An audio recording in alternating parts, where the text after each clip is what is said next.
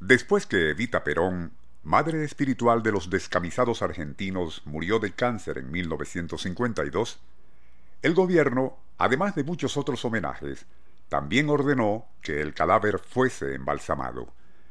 La idea era que estuviese expuesto durante varios días a fin de que la acongojada multitud desfilara ante el catafalco para rendirle postrer homenaje. Lo que nadie imaginaba era cuán grotesca habría de ser la suerte de aquel cadáver de Evita.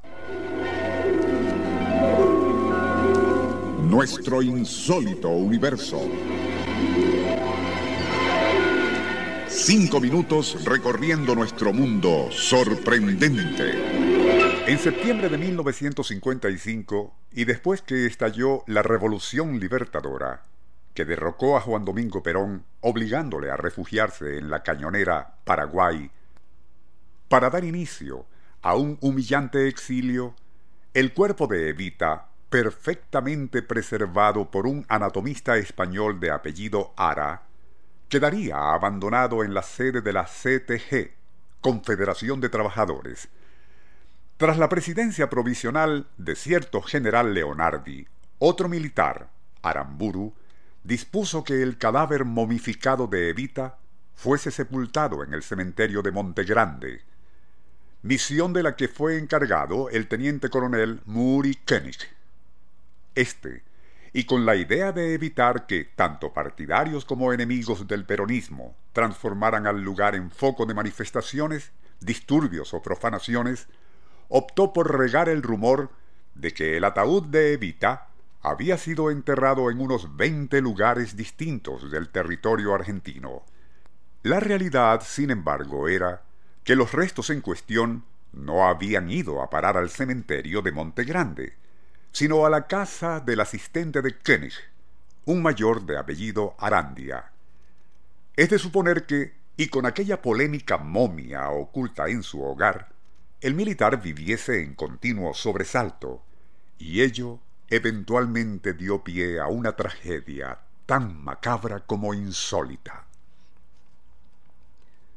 Cierta noche, a comienzos de 1956, Arandia, quien dormía siempre un sueño intranquilo, fue despertado por ruidos en la planta baja de su casa. Estremecido, tomó la pistola que mantenía bajo la almohada y levantándose sigiloso fue a asomarse al borde de las escaleras y desde allí logró divisar la silueta de alguien a quien supuso sería un intruso. Sin pensarlo dos veces, hizo fuego repetidamente. Fue al encender las luces cuando vio horrorizado que había acribillado a su propia esposa. Esta, quien regresaba de visitar a un familiar enfermo, cometió el error de entrar silenciosa y sin encender luces para no despertar a su marido. Jamás imaginó aquella infeliz mujer que el nerviosismo crónico de Arandia se debía a que mantenía oculto y sin que ella lo supiera el cadáver momificado de Eva Perón. Después de aquello, el coronel Koenig hizo trasladar aquella momia a su propio despacho en el quinto piso del Servicio de Informaciones del Ejército.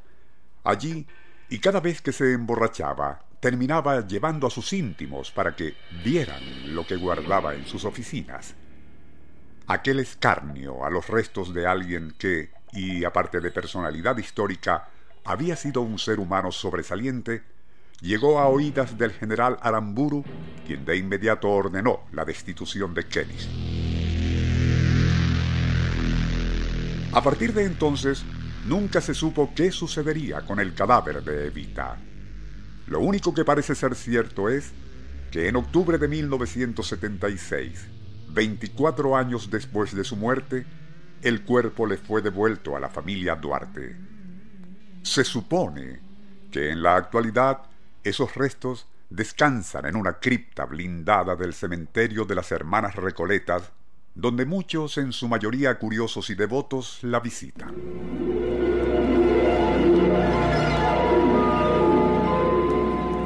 Nuestro insólito universo.